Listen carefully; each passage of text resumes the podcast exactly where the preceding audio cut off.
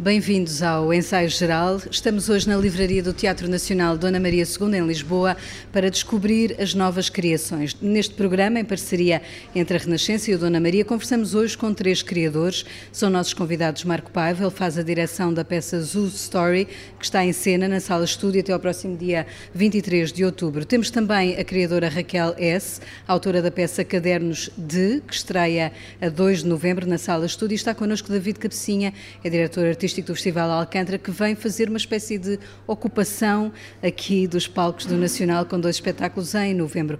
Começamos por subir até à sala estúdio para nos sentarmos na plateia do Zoo Story. Marco Paiva, esta é uma peça sobre duas personagens que, apesar de falarem a mesma língua, têm alguma dificuldade em, em comunicar. Em, em cena estão dois atores surdos. Esta é uma peça assumidamente toda ela em língua gestual.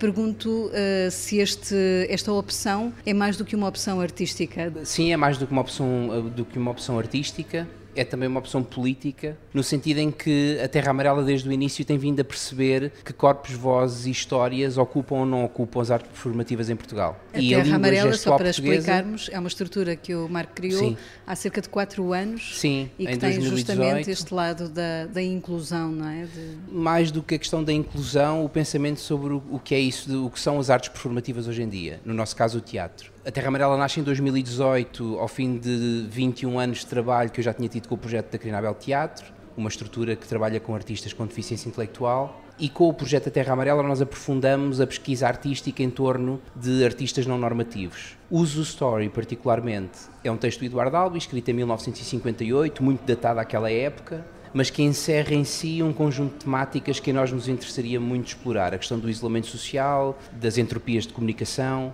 e considerámos, depois das experiências dos nossos últimos espetáculos, nomeadamente o Calígula Morreu Eu Não, a coprodução que fizemos aqui com, com o Teatro Nacional Dona Maria II, que tinha na sua, na sua gênese a língua gestual também, a portuguesa e a espanhola, que tinha chegado à altura de nós aprofundarmos um pouco mais o trabalho em torno desta língua e perceber que mudanças se iriam implementar num objeto teatral quando nós retiramos ao teatro aquilo que canonicamente é o seu grande reconhecimento, que é o lugar onde a palavra se expressa oralmente, não é? E retirando esta ferramenta, este, este lugar mais, mais reconhecido do teatro, o que é que acontece quando a palavra existe a partir de camadas completamente distintas. Então o Zoo Story pareceu-nos interessante pelas temáticas que encerrava em si mesmo, tê-lo como ponto de partida. Por outro lado, era um texto muito reconhecido da dramaturgia contemporânea, o que punha em causa o teatro, ou seja, se eu fizesse um trabalho em torno da língua gestual mais documental ou mais encerrado, por exemplo, na questão da própria língua e na relação que essa língua tem com o intérprete surdo, considerávamos que não iríamos mergulhar naquilo que são questões muito profundas para nós, nomeadamente a importância excessiva que às vezes a palavra tem no próprio teatro. E então o Story pareceu-nos o lugar ideal para que isso acontecesse. E já está em cena há alguns, há alguns dias. Qual tem sido a reação do público? As reações têm sido boas, muito distintas. O espetáculo é todo em língua gestual portuguesa, mas tem legendagem e audiodescrição em todas as sessões. Há quem necessite, num primeiro momento do espetáculo, de ter a legendagem presente na sua relação com aquele objeto para ter uma apreensão mais justa da narrativa. Há quem rapidamente me tenha dito que tomou a decisão de não seguir as legendas e de olhar para aquele objeto como quase que se fosse um, um objeto de dança, não é? E perceber a beleza daquele desenho, daqueles desenhos de movimento que ali estão. Temos recebido um conjunto de respostas muito interessantes sobre o novo lugar que aquelas pessoas, enquanto espectadores de teatro, se sentiram a ocupar com este espetáculo particularmente. Raquel S. vai estrear Caderno de uh, agora em novembro. É um espetáculo que tem por base uma caixa de 40 cadernos que uma amiga lhe deu como é que foi mergulhar dentro dessa caixa e a partir daí pegar nesses cadernos e criar um texto? Em primeiro lugar foi muito assustador. A minha amiga deu-me essa caixa porque não queria, sei, desfazer-se dela de alguma forma, então entregou-me e eu decidi fazer um espetáculo, mas são 41 cadernos ao longo de 21 anos, ou seja, é muito material, material muito diferente e muito diverso e acho que a relação com, a, com, aquele, com aquele material para mim é muito complexa, porque se por um lado nós temos tanto aquele uh, lado de curiosidade, cosquice também de alguma forma e também de fascínio de estar a ler como é que uma pessoa muda ao longo, ao longo dos anos, anos, porque são 21 anos, né? Por outro lado, eu acho que a mim interessa muito pensar como é que a forma dos cadernos, que é muito híbrida, muito fragmentada, muito está sempre assim interpelado pela vontade da autora, Uh, e a mim interessa muito pensar como é que isso se pode transformar numa forma performática, ou seja, que forma teatral tomam estes cadernos, como é que eles podem resultar em imagens e cenas ou em diferentes estados. E quer falar da vida de uma pessoa ou das transformações da vida dessa pessoa? A vida específica, digamos assim, da autora não é muito importante, porque eu acho que me interessa muito mais encontrar uh, os, as coisas em que se contradiz, as, uh, as expectativas buradas. Interessa-me encontrar as coisas em que eu me identifico e não me identifico, e a Maria também, que é atriz e co-criadora do espetáculo, e que a Maria Jorge, e que está a fazer esse trabalho connosco. Ou seja, eu acho que não é exatamente um espetáculo para deslindar uma vida, apesar de haver imenso. Há muitas possibilidades que nascem dos cadernos, descortinar quase como se fosse um policial a partir daqueles cadernos, mas eu acho que por outro lado me interessa muito eh, pensar como é que aquela fragmentação é na verdade uma forma de pensar que a identidade não é uma questão uh, monolítica, ou seja, que não temos uma coisa que nós somos, eu sou isto, o que é que é o eu, e eu acho que usar aqueles cadernos para questionar isso, para pensar sobre também como uma coisa que acontece que é tão pequenina depois volta a cadernos a seguir e a seguir e vai ganhando cada vez mais até se transformar numa, numa memória ou boa. Ou seja, eu acho que é interessante também perceber que as pessoas que escrevem cadernos podem ter uma necessidade que parece ser documental, mas na verdade é também uma necessidade de autoficção. Ao ler esses cadernos também obrigo-me a questionar o que é que é esta ideia de identidade e o quão, quão pouco eh, fechado pode ser esse conceito. Identidade ou identidades, se calhar no plural. Em novembro o Festival Alcântara, eh, como eu disse, ocupa aqui também o Dona Maria II com dois espetáculos, Mascaradas e o Making of do Pinóquio. David Cabecinha quer perceber, eh, no fundo, que espetáculos é que trazem aqui a esta Casa do Nacional? Este ano o festival acontece de 11 a 27 de novembro e aqui no Teatro Nacional da Dona Maria II temos um espetáculo na Sala Garrett que se chama o Making of do Pinóquio, que é um espetáculo de uma dupla uh, escocesa Karen McCaskill, que parte da história uh, autobiográfica deste casal numa remontagem daquilo que é a história do Pinóquio, daquela marionete, aquele, aquele menino de madeira que queria ser um menino de verdade. E serve como ponto de partida para que Karen McCaskill possam contar a história de um dos elementos do casal, mas também de ambos os elementos, na verdade, naquilo que é um processo de, de uma pessoa que, que à nascença foi designada como uma mulher, que passa por um processo de redesignação de, de género para chegar ao género que na verdade é o seu género, o género masculino, e faz essa, essa, esse percurso, conta a sua história em conjunto com, com a pessoa que antes se revia como uma mulher, mas que durante o processo também se, se entende e se compreende como uma pessoa não binária. Portanto, é um processo que tem esta questão, como, como Raquel também dizia, da complexidade e da multiplicidade da identidade ou do reconhecimento de quem somos. É de uma beleza muito grande neste projeto porque consegue de uma forma muito íntima e muito pessoal fazer o paralelismo entre aquela história fantástica que todos nós conhecemos, claro. não é, do Pinóquio, recontando-a e remontando-a para dar uh, conta daquilo que é a experiência deste casal que não se revia nas narrativas que existem sobre aquilo que é um processo de transição de género, porque parece que são sempre narrativas muito muito duras, muito violentas. São também isso, mas também são narrativas, no caso, de muito amor, de muito humor e de muito prazer em, em redescobrirmos e percebermos então quais são as possibilidades que existem num processo de requestionamento e de, e de repensar quem é que cada um de nós é, quem é que somos. E Mascaradas? Mascaradas é um espetáculo de Betty Chumanga, é um espetáculo de dança, um solo. Betty Chumanga já se tinha apresentado no, no Teatro Nacional da Ana Maria II no elenco da Marlene Monteiro Freitas e, portanto, é assim uma, uma, uma presença já regular nos palcos portugueses que agora apresenta um, aquilo que foi o seu primeiro solo. Neste solo há uma aproximação à, figura da Mami Wata, que é uma sereia que faz parte de algumas das culturas tradicionais uh, africanas e, portanto, é uma, é uma sereia negra que tem este, esta duplicidade de ser uma figura que provoca fascínio, mas também uma, uma, uma figura que provoca afastamento, não é? Esta surpresa e esta um, repulsa quase. E que, no caso, a Betty apropria, só usa esta imagem, este símbolo, para ser ela própria uma sereia encalhada. No fundo, acabamos sempre por estar aqui em torno da questão da identidade ou das identidades de alguma forma.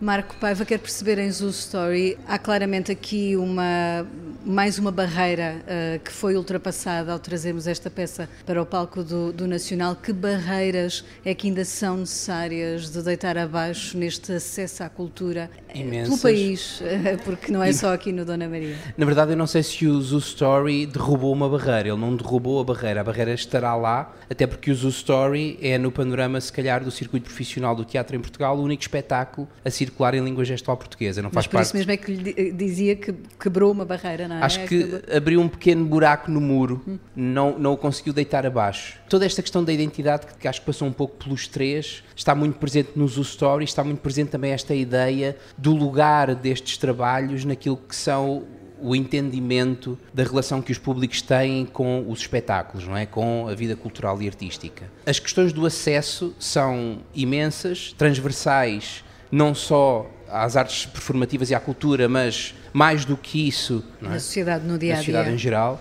e não será o teatro a provocar essa mudança de todo.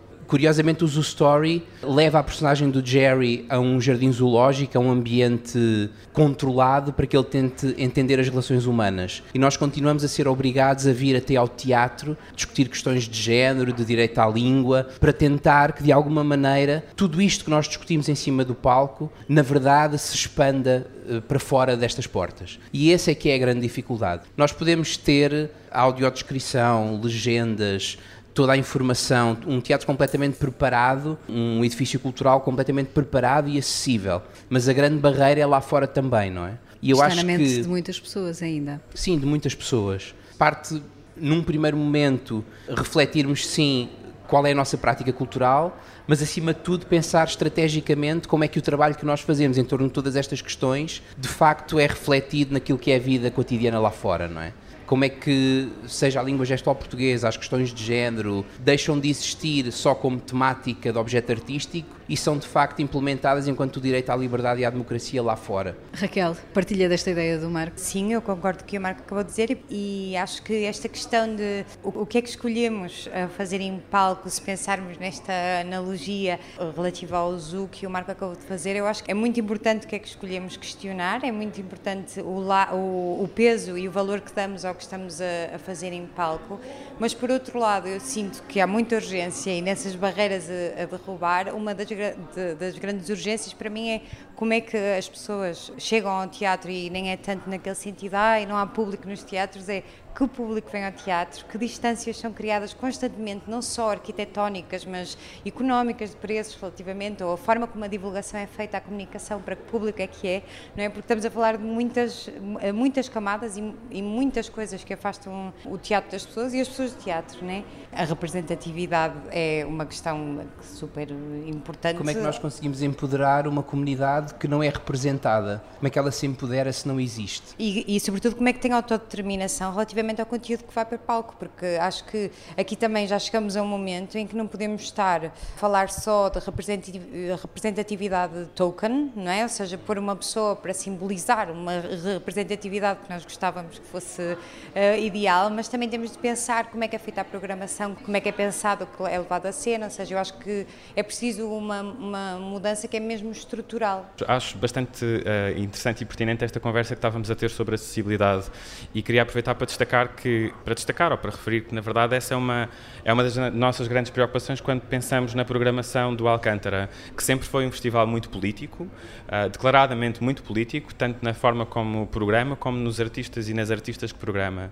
E a nossa tentativa tem sido precisamente que a representatividade seja na, nas pessoas que criam os espetáculos. Eu sou um homem branco cis, portanto, desse ponto de vista, a minha representatividade é, continua a ser uh, parte da hegemonia, uh, mas enfim.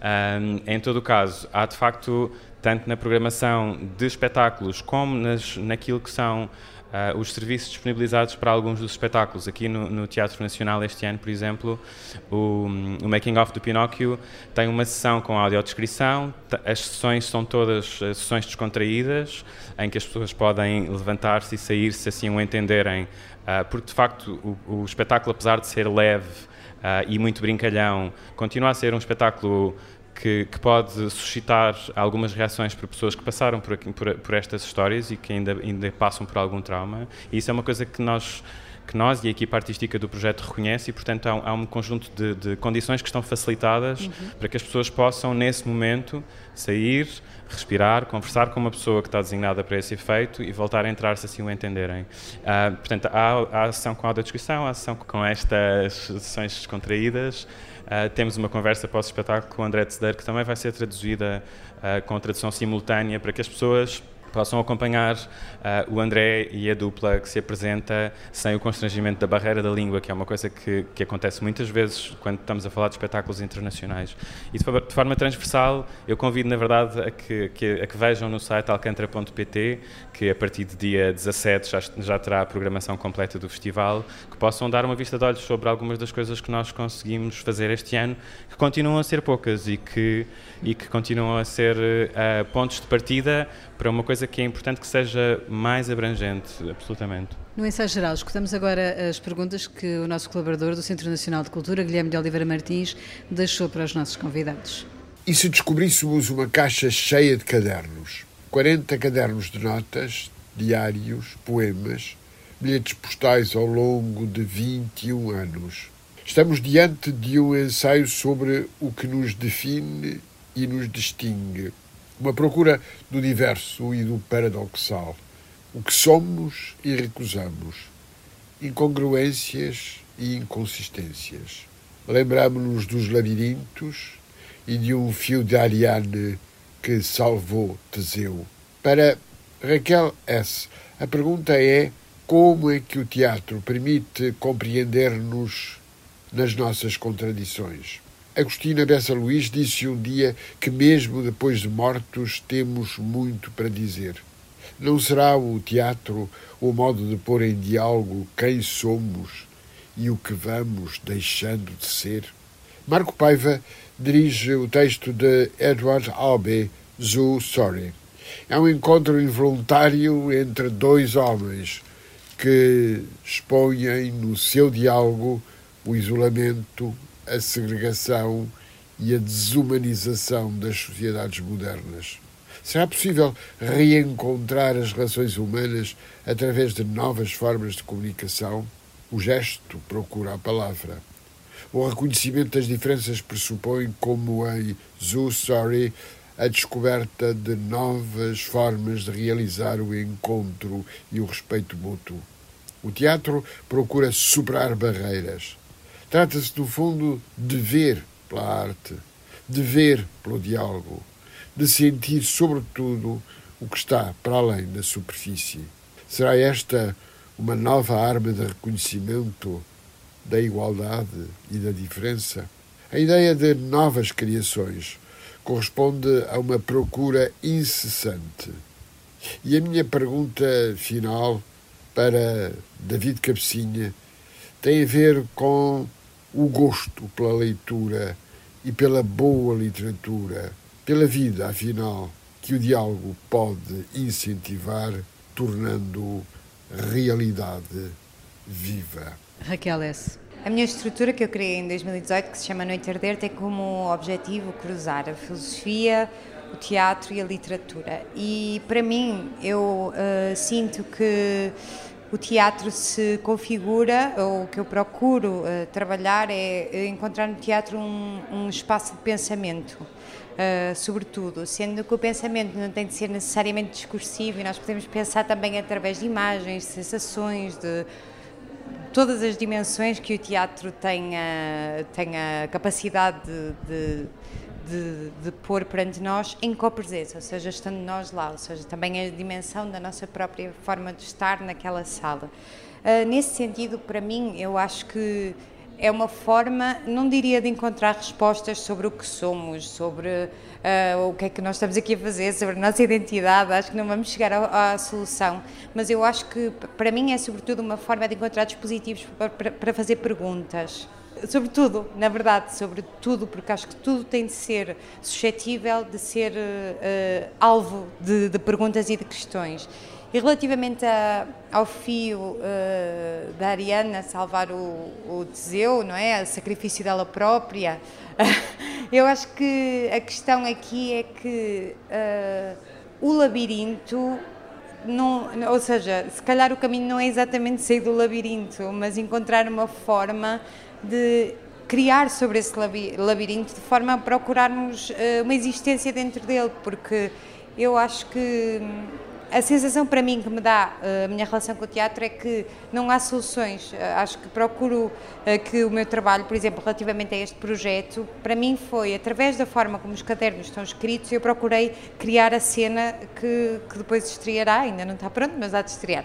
E eu acho para mim é um bocado isto que é que, que, capacidade é que nós temos de, perante o espaço em que estarmos, criarmos a nossa própria forma de fazer perguntas, em vez de encontrar um fio a sacrifício da desgraçada da Ariane e depois encontrarmos a saída, sem nos perdermos nós também, sendo que acho que perder-se e encontrar-se às vezes é um bocado a mesma coisa. Fui um bocado, uh, fui muito pouco teatro. objetiva, mas o que eu queria dizer na verdade é, não, não diria que é uma chave para ter soluções, mas diria que é um espaço muito privilegiado para poder fazer perguntas e para poder encontrar outras maneiras que não são discursivas de colocar as questões. Fazer perguntas, mas também dar respostas, Marco Paiva. Eu sempre ouvi dizer que o teatro era o grande lugar do mundo, mas cada vez tenho mais a certeza que ele falhou redondamente não é de todo o lugar do mundo, o mundo não está nem minimamente lá espelhado.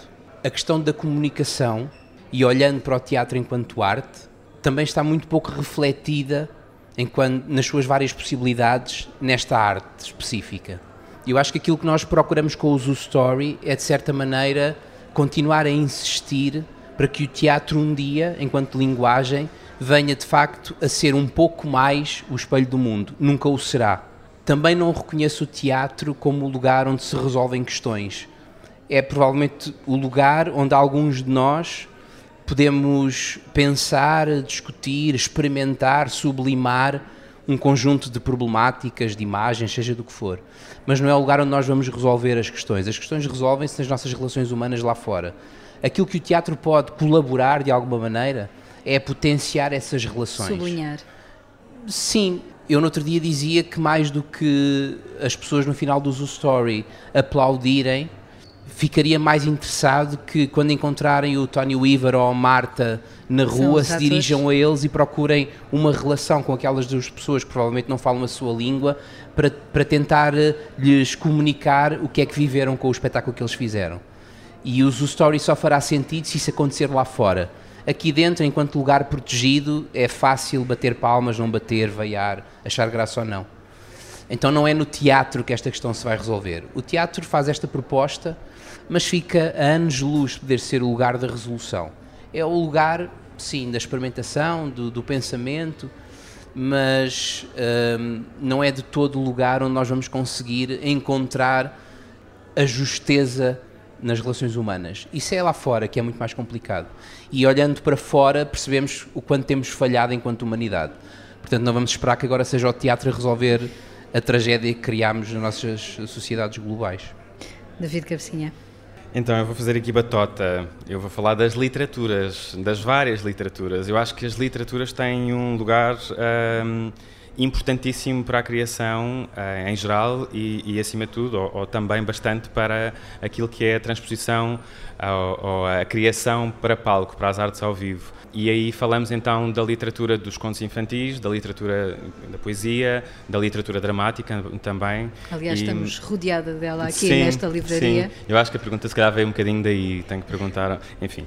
Mas eu acho que as literaturas são imprescindíveis para que possamos multiplicar referências e encontrar então outros, outros pontos de contacto com outras realidades. E nesse sentido é muito importante a utilização para, para, para os artistas, para as artistas que fazem parte de, da programação do Alcântara Festival, uh, que, que utilizam as literaturas como uma das fontes para repensarem o seu lugar no mundo, para se relacionarem com aquilo que acontece nas, na literatura contemporânea, mas também na, com aquilo que na contemporaneidade, mas também com a, com a literatura mais uh, uh, um pouco mais cristalizada, como são estes Pinóquios que agora mais precisam clássica. de ser revistos uh, e que por isso têm sim um lugar importante, sim.